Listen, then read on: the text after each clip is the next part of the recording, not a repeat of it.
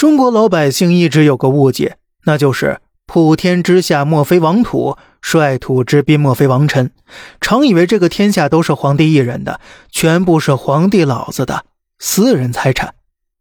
那其实呢，国家是公器，封建王朝是一个董事长世袭制、职业经理人长期流动的公司架构。董事长股权最多，但公司并非他一个人的，他只有国家一个固定的股份。大约算作百分之五到六吧，随便说的，认真就是你输了。另外啊，公司还有些股份只作为激励用途，我们可以把这种叫做股权激励。这种股权并非终身制，是给职业经理人临时分红用的。比如你干五年的内阁首辅，那这五年你就有百分之零点五的股权分红激励。你回家养老了，这股权也就收回来了，给下一任了。这个股权激励也并非公开给的，是皇帝老子悄悄地塞给首辅的，纵容首辅贪污，睁只眼闭只眼，就是股权激励的一部分了。当然了，想要皇帝纵容你，首先你得把皇帝伺候舒服才行。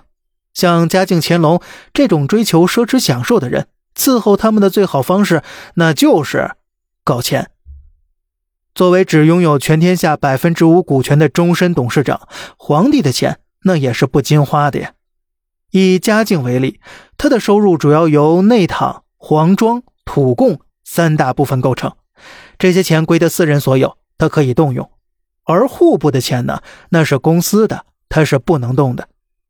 内帑的收入主要来自矿税、土贡、关税、罚没、赎罪等等。一年的收入那是极高的，就跟现在的，呃，交通罚款一样。但是只知道很高，没查到让我信服的具体数据。而这些钱呢，用于公事的日常消费，盖房子、赏赐等等，这是嘉靖最重要的经济来源。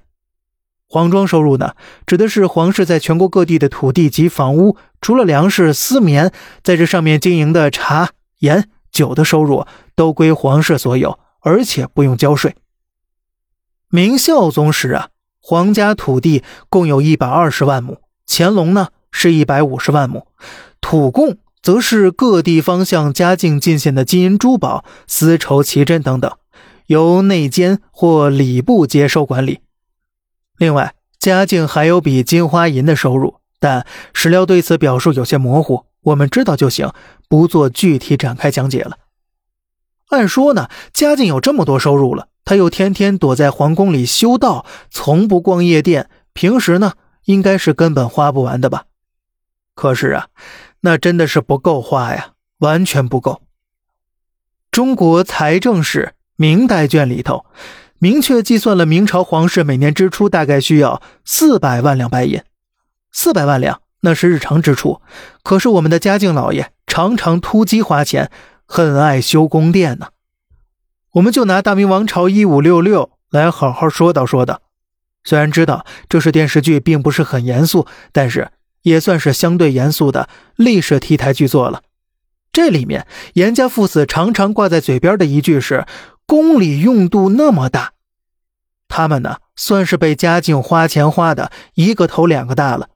而根据沈一石的账本，嘉靖三十九年一年，他向宫里上交了二十万匹丝绸和十万匹棉布，跟西域商人做生意赚了二百二十万两，其现银也没走户部的账，全进了嘉靖的私人口袋了。而这么能花钱的嘉靖，开篇挂在嘴边的是“朕四季常服不过八套”，一派很节俭的样子，真的很像李嘉诚手腕上那五百块的电子表。那么，嘉靖为什么这么能花呢？咱们下期呀接着聊。好了，这里是小胖侃大山，每天早上七点与您分享一些这世上发生的事儿，观点来自网络。咱们下期再见，拜拜。